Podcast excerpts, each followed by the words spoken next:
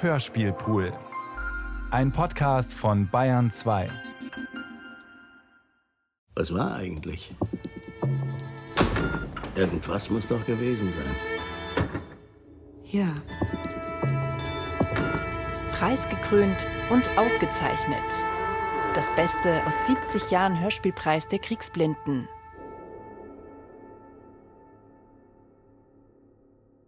Föhrenwald von Michaela Melian. Musik Michaela Melian und Karl Österheld. Föhrenallee, Pennsylvaniastraße, Faulhaberstraße. Saarpfalzstraße, New Jersey-Straße, Corbinianstraße. Memeler Straße, New York-Straße, Rupertstraße. Lothringer Straße, Indianerstraße, Dekan-Weiß-Straße. Adolf-Hitler-Platz, Roosevelt Square, Seminarplatz.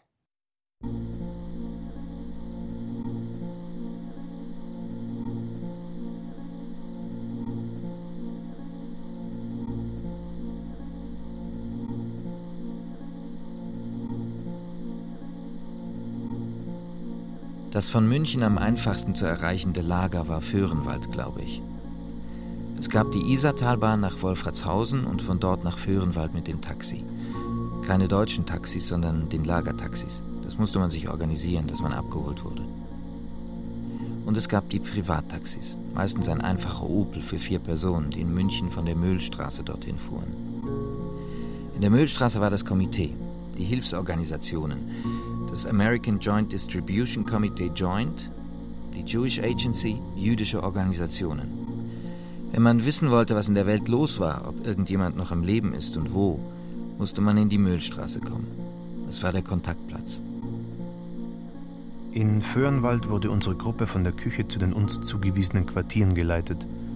Überlebende jeden Alters mit zerrissener Kleidung oder mit KZ-Anzügen liefen an uns vorüber.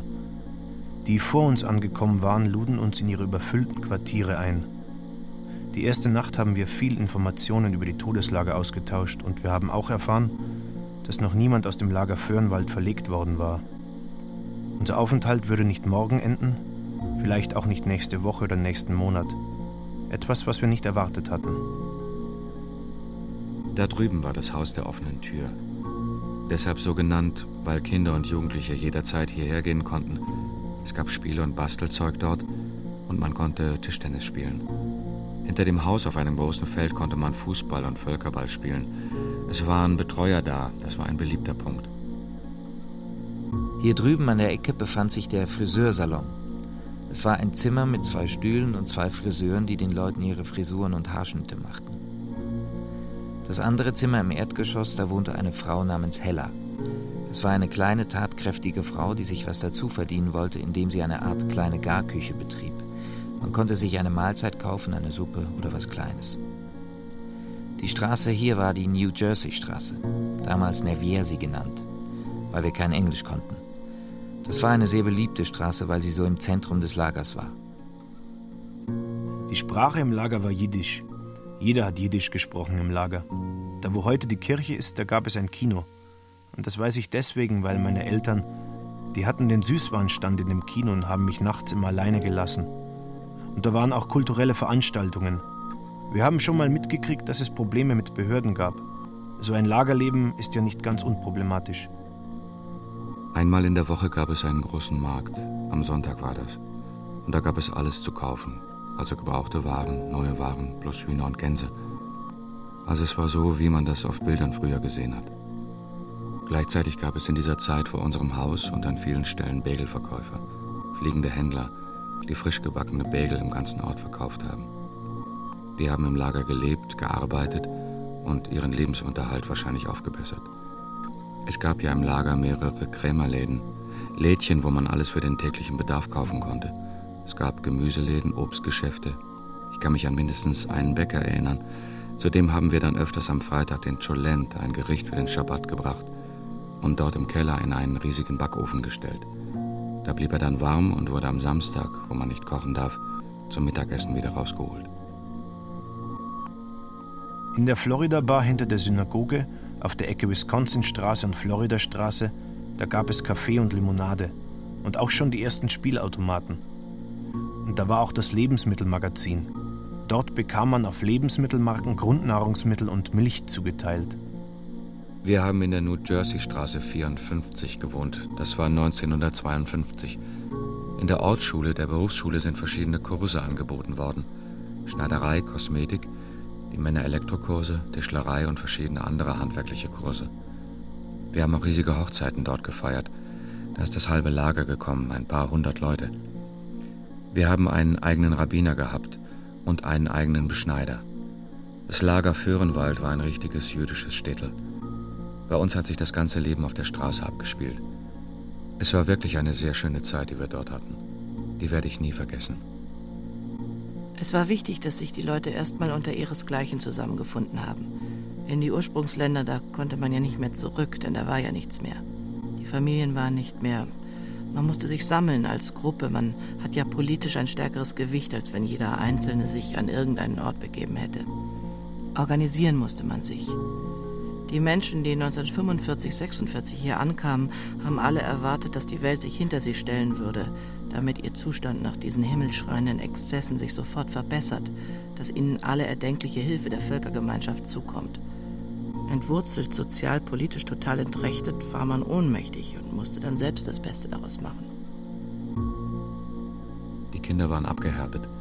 Sie liefen barfuß im Schnee, die Erwachsenen auch. Es gab keine Zentralheizung. In einem Buch wird das Gegenteil behauptet. Auch warmes Wasser gab es nicht. Wenn man in das Häuschen hineinkam, war zuerst die Toilette, dann eine kleine Kammer, dann ein länglicher Raum mit zwei Steinbecken. Dort wusch man sich oder die Wäsche und kühlte im Sommer die Lebensmittel.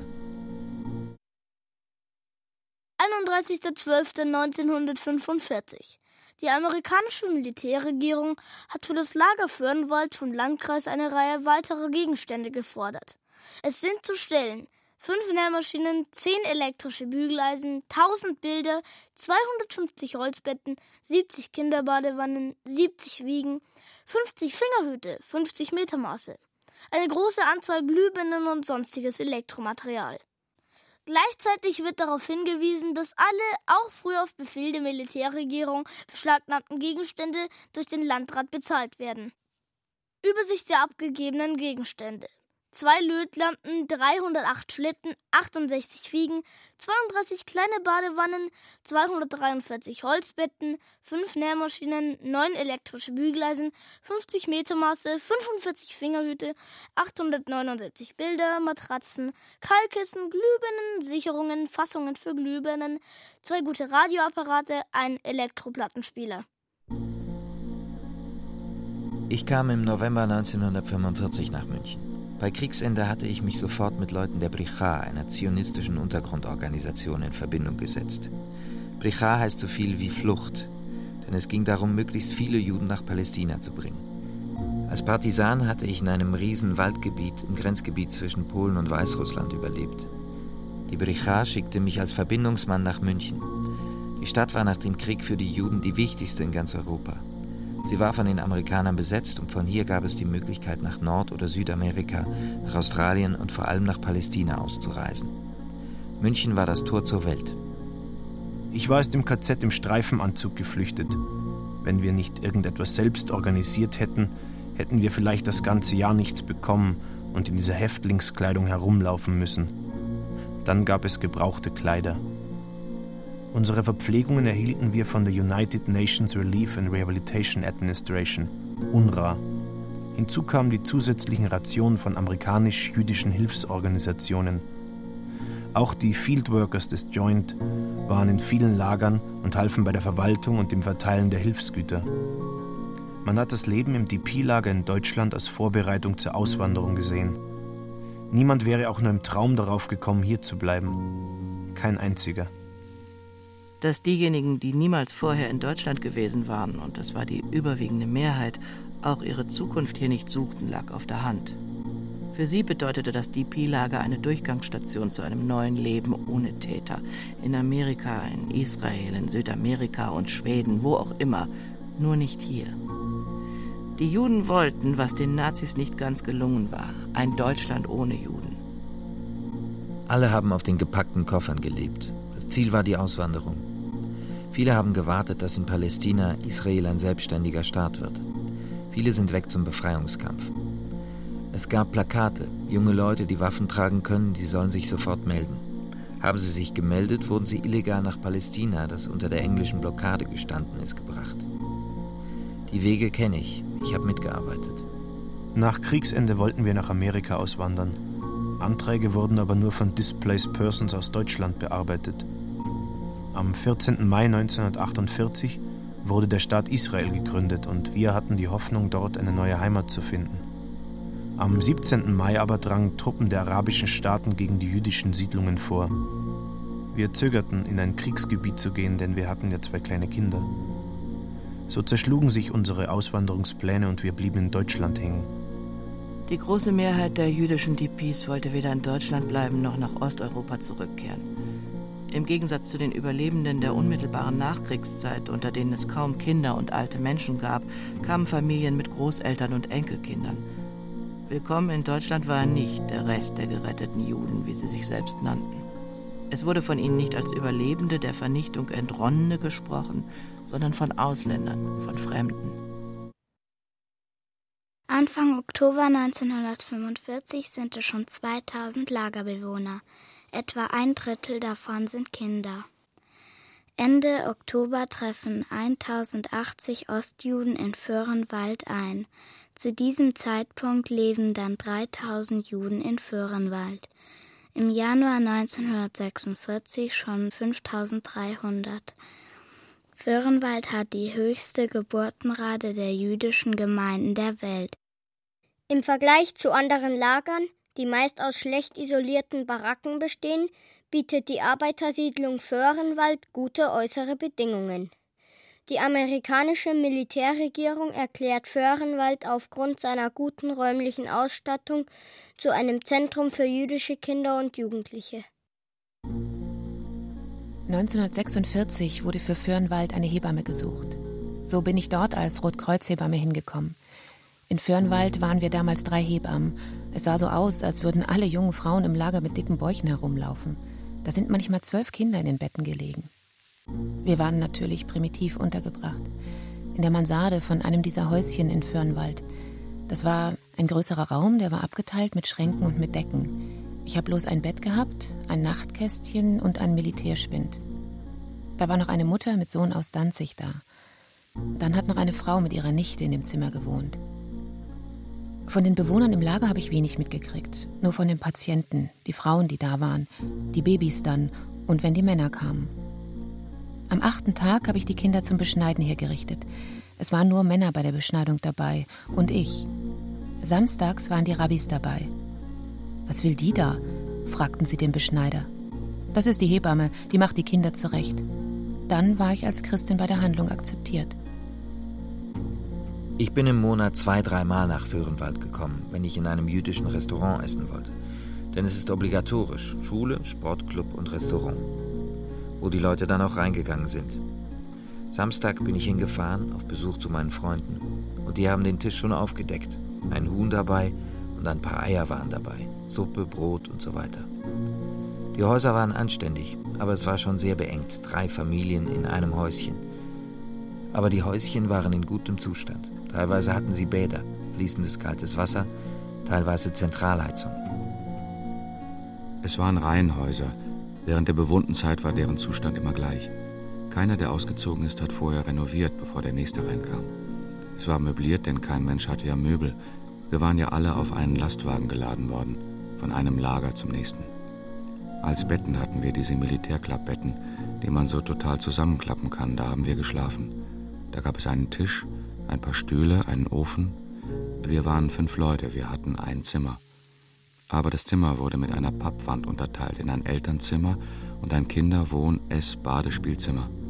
Es war so ein Teilreihenhäuschen. Unten war eine Familie, die hatten zwei Zimmer. Da war auch die Toilette, die haben wir uns geteilt. Unten gab es auch einen Waschraum mit kaltem Wasser, mehr für Wäschewaschen. Jeder hat in seinem Stockwerk einen Ofen zum Kochen gehabt. Zum Baden gab es ein öffentliches Bad, das im Zentrum war, gleich bei dem kleinen Platz mit diesem Fahnenmast gegenüber der Verwaltung. Und da konnte man einmal in der Woche freitags duschen. Es gab auch Wannen. Oben waren die Männer, unten die Frauen. Interessant ist hier, den Bademeister zu erwähnen. Er war einer der wenigen Nichtjuden, die im Lager beschäftigt waren. Er versorgte das Badehaus. Er war ein schlanker, hagerer Mann, sehr wortkarg, rauchte immer zu Zigaretten, fiel ansonsten nicht weiter auf, hatte mit den Leuten kaum Kontakt. Und als er dann krank wurde und ins Krankenhaus kam, stellte man fest, dass er in seiner Achselhöhle ein SS-Zeichen tätowiert hatte. Der ehemalige SS-Mann konnte sich hier im Schutze des DP-Lagers sehr sicher fühlen. Und so hat er also die Jahre nach dem Krieg hier in Föhrenwald verlebt. Für die Älteren war Föhrenwald natürlich vor allem ein weiteres Lager. Man wusste nicht, dauert es noch einen Tag oder hundert Tage, dauert es noch ein Jahr oder zehn Jahre.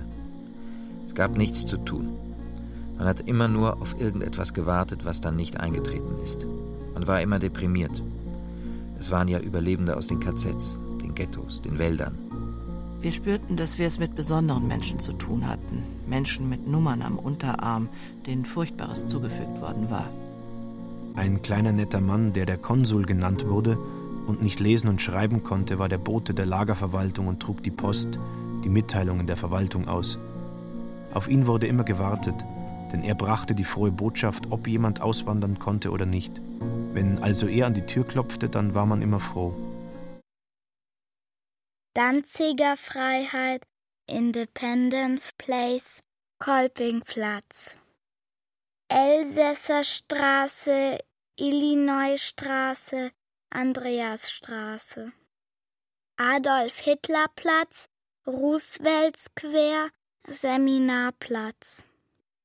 Sudetenstraße, Ohiostraße, Weldenstraße. Steierer Straße, Floridastraße, Gebsattelstraße. Irgendwann 1938 wird den Grundeigentümern im Rathaus mitgeteilt, dass ihre Grundstücke benötigt würden, dass sie ihre Grundstücke nicht mehr betreten dürften. Ein hoher Zaun wird herumgezogen und 1940 ist dann da das Lager Föhrenwald. Wohnbaracken aus Stein, berechnet für 4500 ledige Arbeitskräfte. Zur Schokoladenfabrik habe ich die Leute fortfahren sehen. Heute weiß ich natürlich, dass sie in die Munitionsfabriken fuhren. Wir Kinder haben immer gewartet, einmal müssten sie doch Schokolade mitbringen.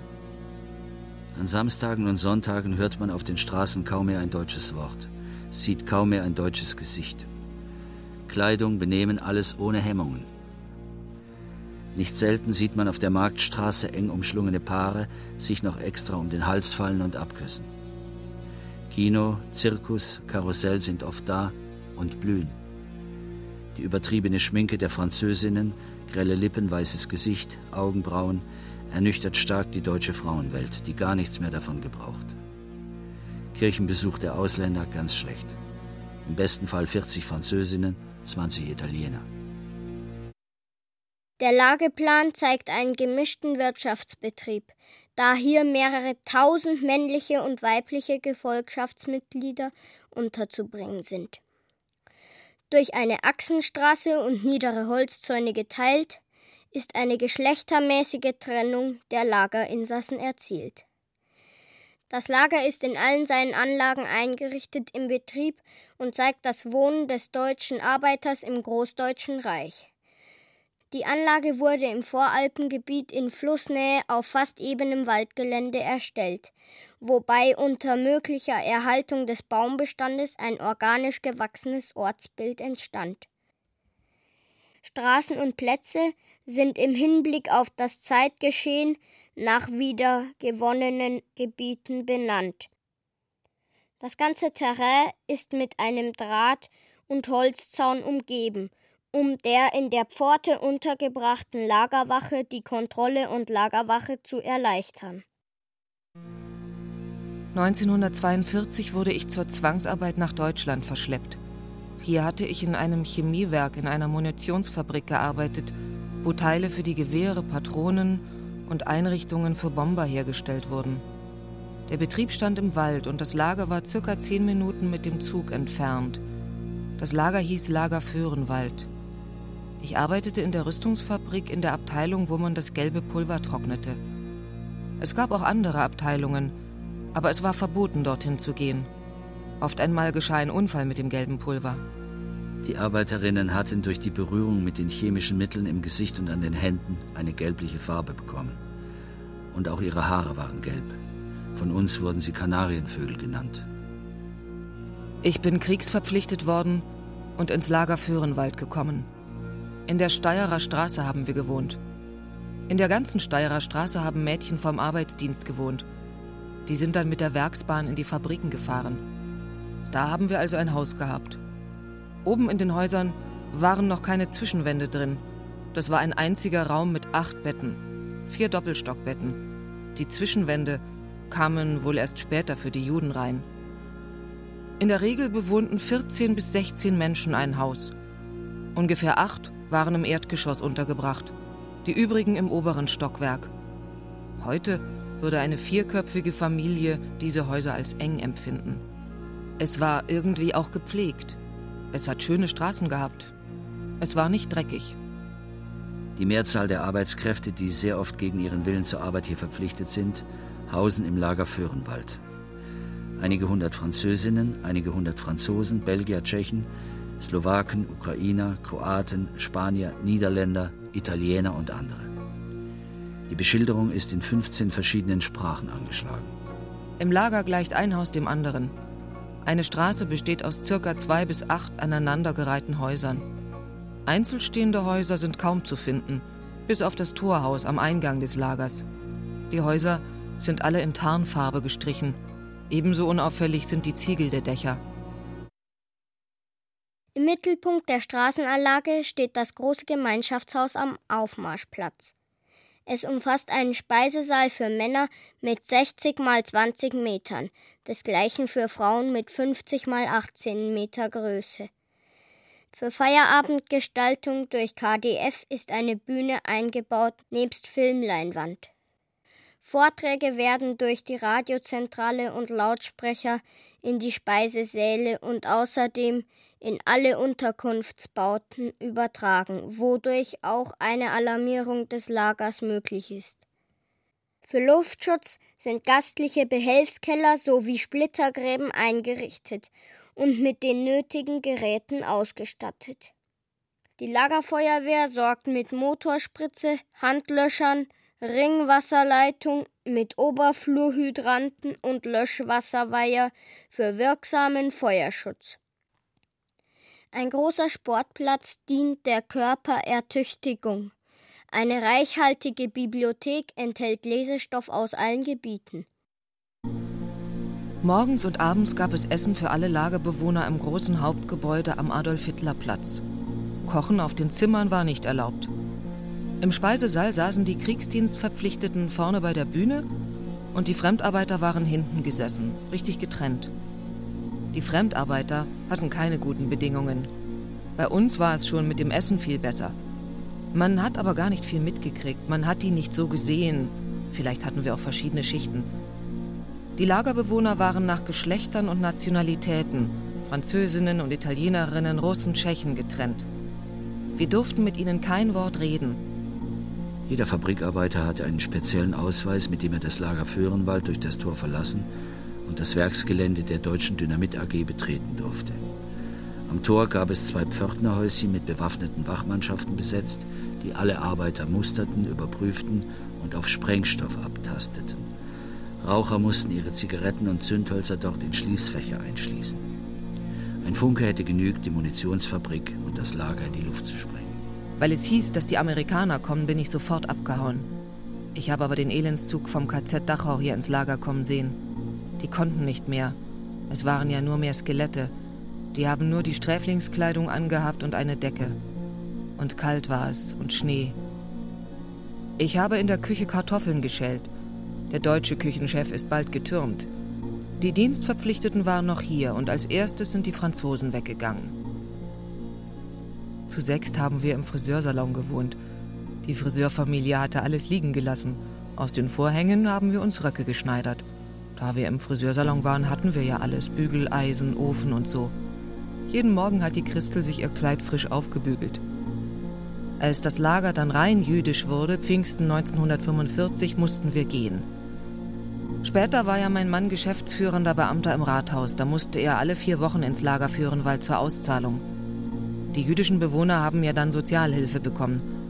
Er musste durch die Wache rein, ein Amerikaner hat ihn begleitet.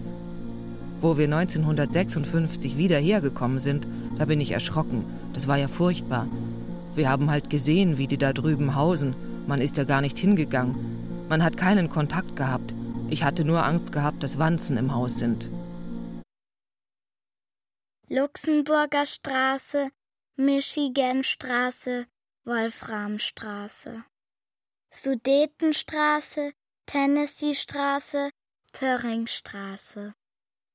Wiener Straße, Wisconsin-Straße, Gebeckstraße. Kärntner Straße, Missouri-Straße, Scherstraße. Tiroler Straße, Kentucky-Straße, Steichele Straße.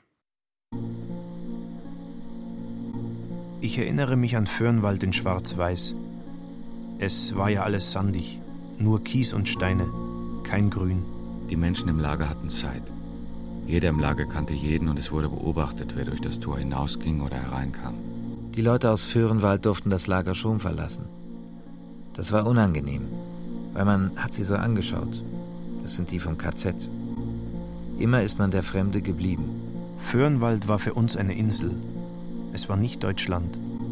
Ich kann mich nicht erinnern, dass wir irgendwelche Kontakte mit der Bevölkerung hatten. Wir sind auch, glaube ich, von den Leuten gemieden worden. Die deutsche Bevölkerung ist ungern ins Lager gekommen. Sie haben keinen Kontakt gesucht, wir aber auch nicht. Das Lager war für uns wie ein Ghetto, aber wir haben uns dort sehr wohl gefühlt. Wir hatten ein eigenes Kino, Veranstaltungen, jedes Jahr unsere eigenen Bälle, die Purim-Bälle. Wir haben eigene Theatervorstellungen gehabt. Manchmal haben wir vor ein paar hundert Leuten unsere Stücke aufgeführt. Und wir sind sogar mit unserer Truppe auf Tournee zu den amerikanischen Soldaten gefahren. Wir haben Tischtennisplätze gehabt, einen eigenen Fußballplatz, einen eigenen Fußballverein. Wir haben eine eigene Polizei gehabt, ein eigenes Krankenhaus, eigene Ärzte. Wir hatten einen Jugendclub. Wir hatten eine Jugendgruppe. Die Jugendarbeit lag in jüdischer Hand. Verschiedene Spiele, Sportveranstaltungen. Ganz frühe Erinnerungen sind die Fußball-Weltmeisterschaft 1954. Da saßen alle auf einer Bank draußen. Da hatte jemand einen Fernseher und dann haben wir von draußen auf den im Fenster stehenden Fernseher geguckt. Und die Zeit ist gekommen, wo die anderen Lager aufgelöst wurden, wo die Amerikaner die Verwaltung von Föhrenwald an die deutschen Behörden übergeben haben. Die Liquidation der anderen Lager erfolgte ohne Widerstand, aber in Föhrenwald gab es Widerstand gegen die Übernahme der Verwaltung durch die deutschen Behörden. Ein deutscher Polizist am Tor, das geht nicht. Im Schulhof, da spielten wir Wer hat Angst vom schwarzen Mann? Die Volksschule wurde 1952 eingeweiht. Ab dann waren die Lehrkräfte deutsch und sie lehrten uns auch unsere erste Fremdsprache, Deutsch. Denn bis dahin hatten wir alles nur auf Jiddisch gelernt. Der Schulstoff war der übliche Stoff, es gab am Anfang zwei Klassen, eine erste bis vierte und eine fünfte bis siebte. Später gab es dann mehrere Klassen. Es gab Religionsunterricht auf Jiddisch im Stock über der Synagoge. Bereits mit dreieinhalb Jahren war ich im Cheder in der religiösen Vorschule und dort brachte man uns das Alphabet, das hebräische Alphabet bei, später auch das Lesen und Übersetzen der Bibel. Föhrenwald, November 1945. 27 Lehrer unterrichten Hebräisch, Religion, Bibelkunde, Englisch, Mathematik, Zeichnen und Sport. 250 Kinder besuchen die zentrale Tabot-Schule, die Volksschule in der Michiganstraße 3 bis 7. Ab 1946 an der Tarbut-Schule Gymnasialkurse in folgenden Fächern. Hebräisch, jüdische Geschichte, Palästinakunde, Weltgeschichte, Englisch, Mathematik, Geographie, Menschenkunde, Zeichnen, Musik, Sport. München, 27.01.1946. Unter Teilnahme von David Ben Gurion findet im Münchner Rathaus der erste Kongress der befreiten Juden statt. Fürnwald, Februar 1946. Rabbi Halbestam gründet eine Yeshiva. 150 rabbinische Studenten widmen sich hier den Schriften. Die Schule ist Tag und Nacht geöffnet. Gründung der religiösen Bet Yaakov Schule für 20 Mädchen, New Jersey Straße 48. Bald werden 90 Mädchen in drei Klassen unterrichtet, deshalb Umzug in die New Jersey Straße 8, Gründung eines religiösen Kindergartens. Föhrenwald 1950. 250 Kinder werden in zehn Gruppen im Kindergarten in der Michiganstraße betreut. Berufsausbildungsprogramm der Organization for Rehabilitation Through Training, den Ortsschulen in Föhrenwald. 15 Lehrer unterweisen 265 Auszubildende. Krankenschwesterlehrgang, Schneider, Radiotechnik und Chauffeurkurse, Ausbildung zum Schlosser, Schuhmacher, Zimmerer, Elektriker, Friseur, Uhrmacher. Praktische Vorbereitung auf das Leben in Israel durch landwirtschaftliche Arbeit in zwei Kibbuzim, Brit Hachail und Herzliya. 90 Prozent der Lagerbewohner sind beschäftigt, als Angestellte, Lehrer, Reinigungskräfte, Polizisten, Feuerwehrleute, Holzarbeiter, Fahrer, Automechaniker, Fotograf, in der Küche, in der Wäscherei, in der Verwaltung, im kulturellen Bereich, als Schüler und Mütter. Theatergruppe Ban Mitbar, Theatergruppe Mapilim, Theatergruppe Bar Kochbar, Theatergruppe Negev. Ich kenne alle Lager, weil ich beim MIT, dem Münchner jüdischen Theater Tourleiter war. Durch das Theater bin ich nach Föhrenwald, nach Landsberg, Feldafing, Bad Reichenhall, Eschwege, Zeilsheim bei Frankfurt, Heidenheim an der Brenz, Bamberg, Amberg, Selb, Hof in die ganzen DP-Lager gekommen. Da wo ein Saal für 200 Leute war. Wir hatten vom Joint Autos, GMCs, für die Theatergruppe. Die Autos waren auch für die illegale Auswanderung. Wir fuhren bis nach Salzburg, bis nach Innsbruck, mit Zustimmung der Alliierten über die Grenze und von da ist man schwarz über die italienische Grenze gegangen. Dann ist man in den Süden von Italien gegangen. Und kleine italienische Schiffe, die haben die Auswanderer dann nach Palästina gebracht. Bamidbar. Wochenzeitung von den befreiten Jiden hieß unsere eigene Lagerzeitung. Für die ersten Ausgaben war nicht genügend Satzmaterial vorhanden, um die ganze Zeitung in hebräischen Buchstaben Jiddisch wird ja mit hebräischen Buchstaben geschrieben, zu setzen. Deshalb wurde nur die erste und die letzte Seite in Hebräisch gesetzt. Der Rest in lateinischen Buchstaben in phonetischer Transkription, den Regeln der polnischen Grammatik und Orthographie folgend. Die hebräischen Buchstaben erhielten wir aus Amerika. Wir waren an die jüdische Telegrafenagentur und andere Nachrichtenorganisationen angeschlossen. Unsere Zeitung war sehr informativ. Wir berichteten über das gesamte Weltgeschehen, aber auch, was sich in unserem und anderen DP-Lagern ereignete. In München wurden die ersten Ausgaben der jiddischen Zeitungen auf der ehemaligen Druckerpresse des Völkischen Beobachters gedruckt. Am 12. Oktober 1945 erschien dann die erste Ausgabe der überregionalen jüdischen Wochenzeitung Unser Weg in München. Eigene Lagerzeitung Bamidbar. Bibliothek mit 700 Bänden, Leseraum mit 40 Zeitungen aus Amerika, Palästina und Deutschland Tag und Nacht geöffnet. Streichorchester und Jugendchor. Lagerkino, täglich zwei Filmvorführungen. Jüdischer Sportclub Maccabi. Folgende Sportarten werden ausgeübt. Fußball, Turnen, Boxen, Skifahren, Basketball, Leichtathletik, Tischtennis, Gymnastik. Sechs Synagogen. Krankenhaus mit 150 Betten, Apotheke, drei Ärzte, ein Zahnarzt, ein Zahntechniker, vier Krankenschwestern. Eigenes Lagergericht. Parteien. Orthodoxe Agudat-Partei, Zionistische Misrachi-Partei, Sozialistische Hashomer Hatzair-Partei, der Sozialistische Bund. Untergrundorganisationen. Haganah, militärische Ausbildung und Brücha, illegale Einwanderung nach Palästina. Hinzu kam, dass die DP-Lager Zentrum des Schwarzhandels waren.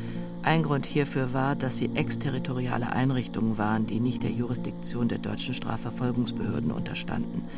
Außerdem muss man wissen, dass wir zwar die zum Überleben notwendigen Nahrungsmittel erhielten, aber sonst nichts.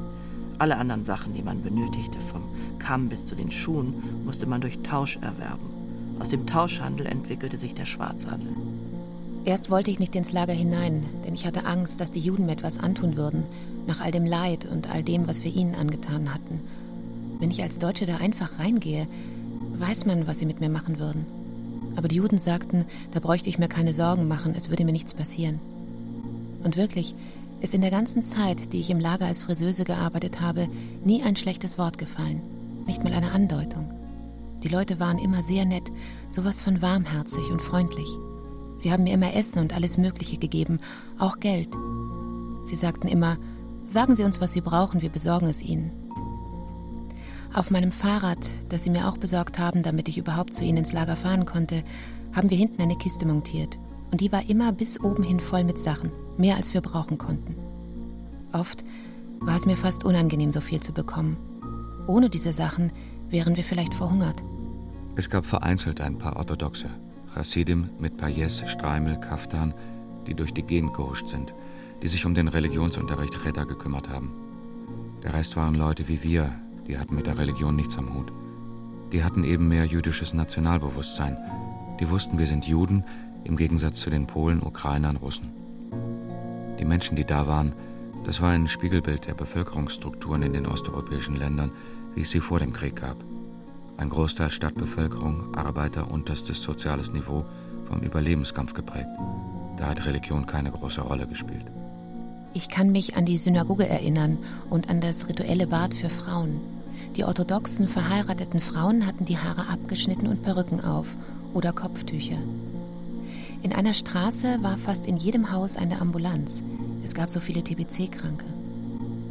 Es gab zwei Krankenhäuser in Fürnwald. Eines für Frauen und oben war die chirurgische für Männer. In dem anderen war die internistische und Röntgen. Alle Apparate waren noch aus dem ehemaligen Bereitschaftslager vorhanden. In der Straße vom Krankenhaus weg waren viele Ärzte, Augen, Haut und so weiter. Viele Deutsche haben im Fürnwalder Krankenhaus gearbeitet. Wir waren alle froh, dort zu arbeiten, weil man was zu essen bekam. Im Gegensatz zu vielen Familien im Lager, nur eine geringe Zahl der DPs war religiös eingestellt, führte meine Mutter einen streng koscheren Haushalt. Es war für sie selbstverständlich, zweierlei Geschirr zu benutzen. Für die Fleisch- und die Milchspeisen, getrennt nach fleischig und milchig. Hinzu kam Geschirr für Pessach. Weil wir nur wenig Geschirr besaßen, säuberte meine Mutter unter viel Aufwand die Gerätschaften ich erinnere mich, wie sie auf dem Herd in der kleinen Küchenecke Pfannen und Töpfe aus Eisen ausglühte, um sie gemäß der Kaschrut, den Speisevorschriften, zu reinigen. Meine Eltern konnten im Mai 1946 die Ruine des Bahnhofs Föhrenwald kaufen. Mein Vater war in der ehemaligen Munitionsfabrik mit dem Entmunitionieren beschäftigt. Irgendwann kam die Idee, einen Laden aufzumachen. Es gab ja kaum Versorgungsmöglichkeiten. Eine Initialzündung für unser Geschäft war, dass ein Teil der Lagerbewohner für das Pessachfest neues Geschirr brauchte. Wir haben uns mit dem Geschäft die ganzen Jahre über Wasser halten können. Sonst gab es wenig Kontakte zwischen den jüdischen Bewohnern des Lagers und den nichtjüdischen außerhalb. Es waren Berührungsängste. Die im Lager hatten verständlicherweise Gründe dafür. Und die außerhalb des Lagers hatten irgendwo Angst. Es gab am Eingang ein Wachhäuschen, wo bis 1952 die amerikanische Militärpolizei saß. Da kam dann die deutsche Polizei hin, aber die haben sich nicht dafür zuständig gefühlt, was im Lager passiert ist. Auch die amerikanische MP hat der im Lager gewählten jüdischen Polizei alles überlassen. Nur für schwerwiegendere Dinge wurde die Militärpolizei eingeschaltet. Ich kann mich erinnern, wie einmal ein ganzer LKW mit Militärpolizei kam für eine Razzia. Es war Geld gedruckt worden, und zwar diese damaligen Militärgelder, diese Skripten. Ich erinnere mich, wie sich die Militärpolizisten nach dieser Razzia als Gruppe im Lager fotografiert haben. Der Schlomo. Er handelte mit Zigaretten, Tabak und Kaffee. Die Menschen im Lager waren selbstverständlich solidarisch mit einem wie Schlomo. Er wurde gewarnt, denn es war durchgesickert, dass die Polizei in der Siedlung auftauchen würde. Er sollte sich so lange im Wald verstecken. Und was hatte er zu Hause? Vielleicht zehn Stangen Zigaretten und ein paar Kilo Kaffee. Alle sorgten dafür, dass er nicht erwischt wurde. Markttag war der Sonntag. 30 bis 40 Verkaufsstände wurden dann in der Auerbachstraße und der New Jersey Straße aufgebaut. Zwischen den Verkaufsständen Schnüre gezogen und an ihnen die feilgebotenen Artikel befestigt. Amerikanische Leinentücher von ausgezeichneter Qualität, Bettwäsche, Textilien, Schuhe, Lederwaren, Werkzeuge, Spiele, Trödel aller Art. Anfangs haben mich die Kunden, mit denen ich eine Verabredung hatte, am Tor abgeholt. Die Amerikaner haben ja keinen ins Lager reingelassen, aber später, da wurde ich einfach durchgewunken. Zuerst war ich immer bei den Leuten zu Hause. Es sprach sich rum und jedes Mal kam eine neue Frau dazu, die sich auch die Haare machen lassen wollte. Ich habe ihnen die Haare, auch die Perücken, die Nägel gemacht. Die nötigen Sachen dafür haben sie besorgt. Ich hatte ja keinen Föhn und keine Lockenwickler, nicht mal Shampoo. Dann hat mich eines Tages der Friseur des Lagers angesprochen. Der hatte einen eigenen Salon, aber einen Herrensalon mit zwei Angestellten, ob ich nicht lieber bei ihm im Laden arbeiten wollen würde.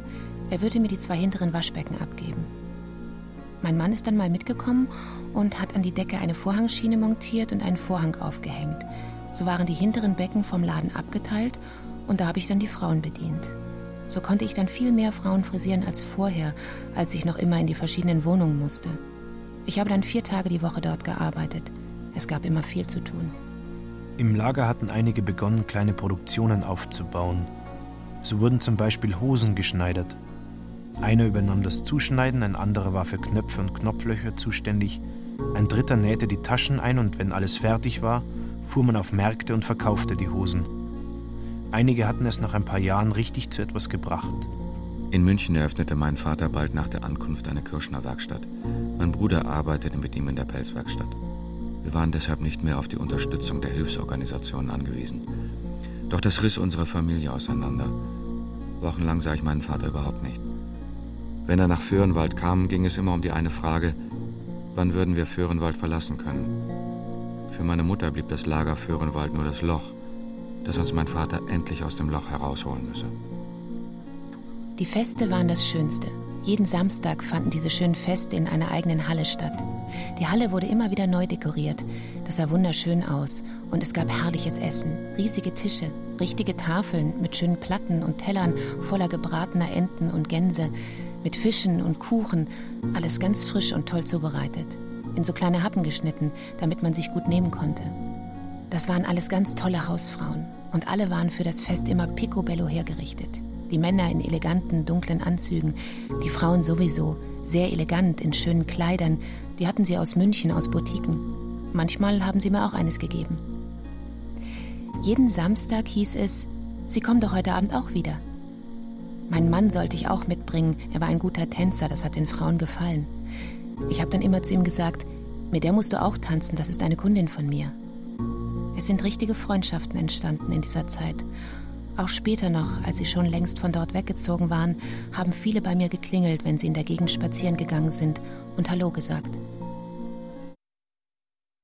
30.01.1946 Stimmungsbericht des Bürgermeisters von Wolfratshausen an den Landrat. Ärgernisgebend ist das Verhalten der Juden. In den Geschäften sind sie sehr aufdringlich und fordernd, um Waren und Lebensmittel ohne Marken zu bekommen. Bieten horrende Summen, weil sie Geld genug besitzen, haben es dann Mangelware wie Salz und Zündhölzer, um sie anderwärts wieder zu verschachern. Die Abneigung gegen die Juden war früher in der Bevölkerung nicht so, als nur einige einwandfreie Geschäftsleute von diesen ansässig waren, als jetzt, wo sie in Massen in ihrem Wesen sich zeigen. 1952. Alle DP-Lager mit Ausnahme von Föhrenwald werden aufgelöst. Die noch nicht ausgewanderten DPs werden nach Föhrenwald verlegt. Die Industrieverwaltungsgesellschaft MBH verpachtet die Siedlung Föhrenwald an die Regierung von Oberbayern als Wohnanlage für heimatlose Ausländer. 30.01.1952 Betreff Hundesteuer Hundeanmeldung im Regierungslager Föhrenwald. Es wurden 40 Hunde angemeldet. Ab 1952 Regierungsschule, drei Klassenzimmer, eine Aula, ein Lehrerzimmer. Eine jüdische und vier deutsche Lehrkräfte unterrichten 130 Kinder nach deutschem Lehrplan und im Fach Hebräisch. Mai 1953 Süddeutsche Zeitung Föhrenwald Regierungslager für heimatlose Ausländer Föhrenwald, Wartesaal der Unglücklichen. 13.01.1954 Die im Regierungslager untergebrachten jüdischen Personen gliedern sich nach ihrer Nationalität wie folgt auf. Deutsche 103, Polen 1531, Rumänier 121, Tschechoslowaken 70, Ungarn 98, zu denen noch 104 Juden aus verschiedenen Ländern hinzukommen. 1954 leben offiziell noch immer 2027 DPs im Lager Föhrenwald. Vom DP-Lager Föhrenwald hat man damals nichts Gutes gehört.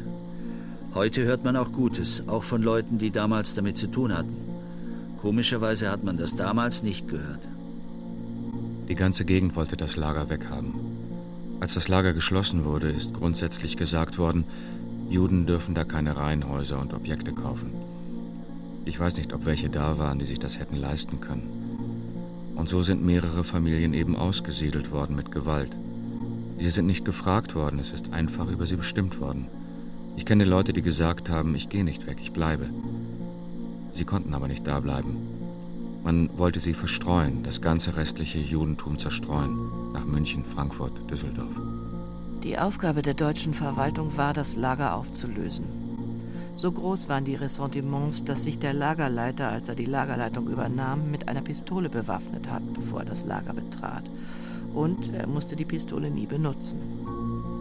Wenn man die Geschichte der Lager studiert, es gab keine schwere Kriminalität. Es gab Diebstähle, Raufereien. Raub oder Mord gab es hier nicht, obwohl die Leute so schwere Schicksale hinter sich hatten. Aber in den Köpfen der deutschen Verwaltung war wohl das Bild der asozialen Horden, das der Lagerleiter wohl mit einer Pistole hier anrücken musste. Wir wurden ja umgesiedelt. Wir wohnten erst auf der Illinoisstraße und sind dann umgesiedelt in den anderen Teil, als die Siedler kamen. Das Lager wurde wegen der neuen Siedler geteilt, halbiert.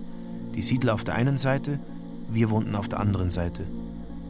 Durch die Siedler entstanden nun auf einmal Vorgärten, Blumen- und Gemüsebeete.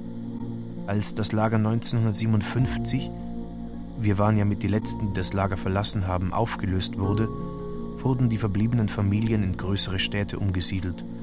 Und so sind etliche Föhrenwalder nach Frankfurt gekommen. In zwei Wohnblocks wohnten fortan Juden aus Föhrenwald. Erst war es ja freiwillig, aus dem Lager auszuziehen. Da hing so alle vier Wochen ein Aushang am schwarzen Brett. Da stand dann, 15 Familien können Wohnungen kriegen, anmelden da und da.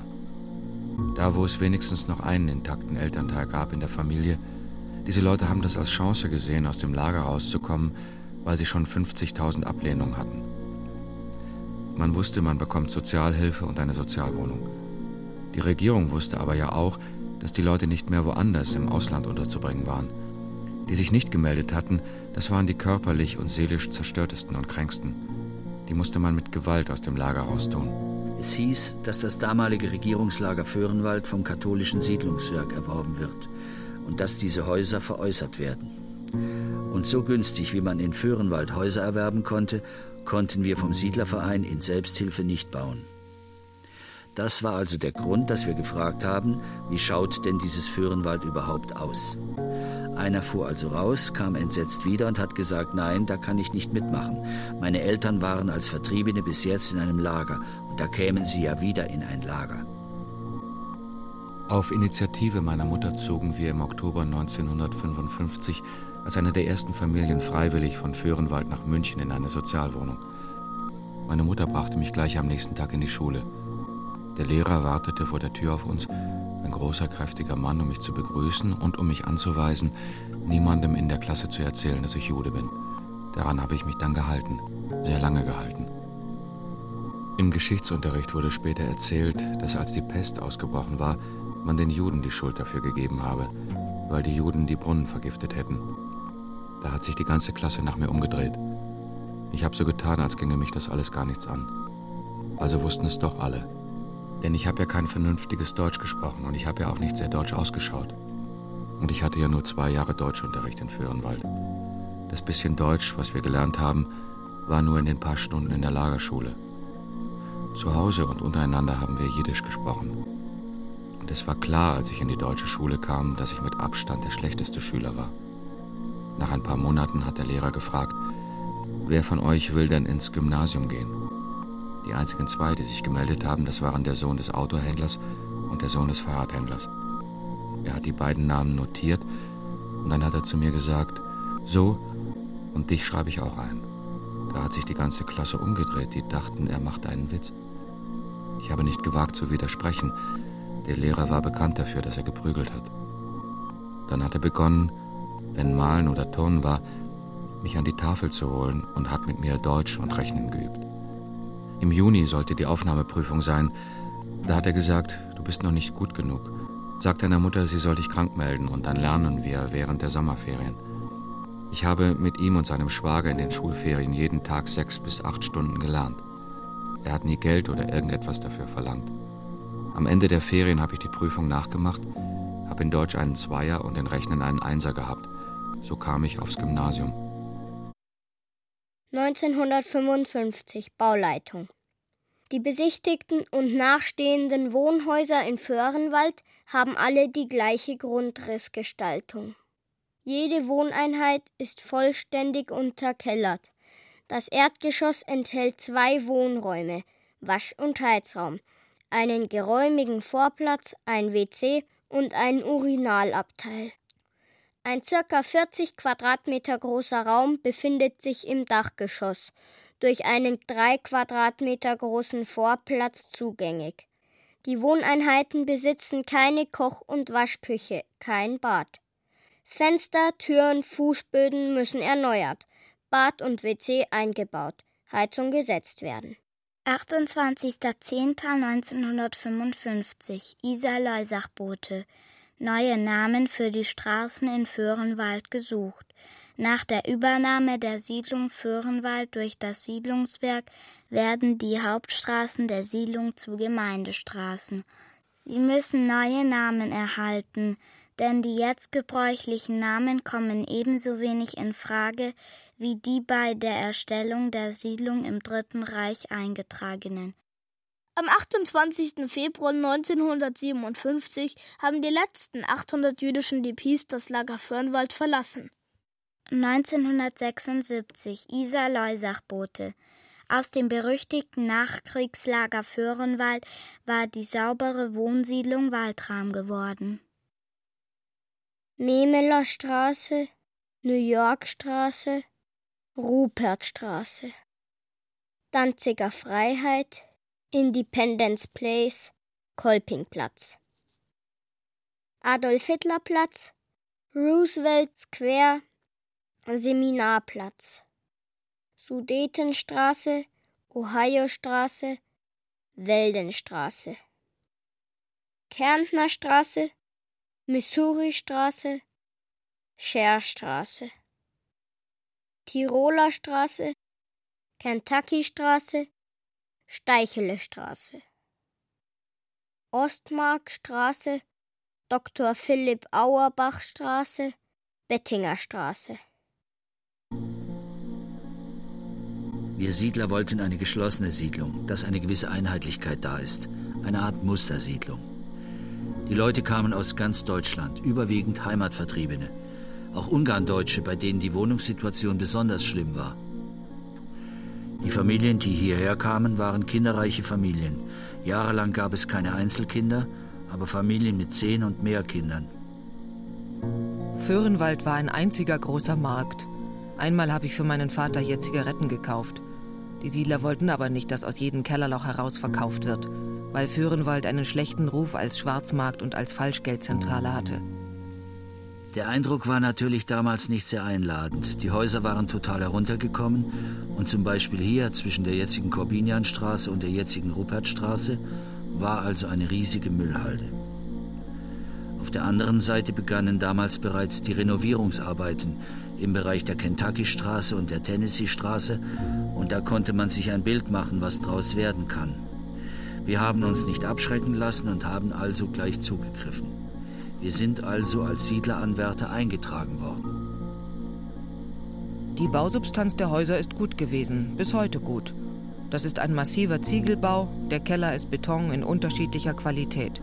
Einer der Kellerräume war als Luftschutzraum vorgesehen, es ist also bester Beton. Man wollte das Lager loswerden, auch wegen der Kosten, das drückt sich dann halt aus in den Gutachten über die Bausubstanz. So schlecht war die Bausubstanz aber nicht. Die Häuser waren alle mit Tarnanstrich versehen, auch die Dächer.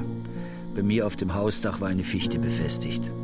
Später habe ich dann erfahren, dass das heißt, hier wohnen rechtgläubige Juden.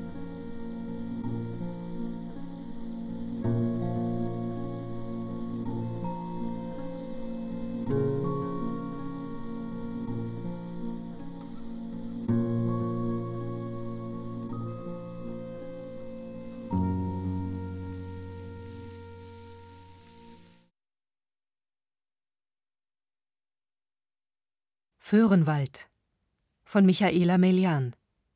Musik Michaela Melian und Karl Österheld. Mit Philipp Götz, Leonie Hofmann, Gabriel Hecker und Marion Breckwold, Peter Brombacher, Eva Gossejewitz, Hans Kremer, Anna-Barbara Kurek, Stefan Merki, Stefan Zinner. Ton und Technik Hans Scheck und Angelika Haller. Regieassistenz Christina Hensel. Dramaturgie Barbara Schäfer. Realisation Michaela Melian. Produktion Bayerischer Rundfunk mit dem Kunstraum München 2005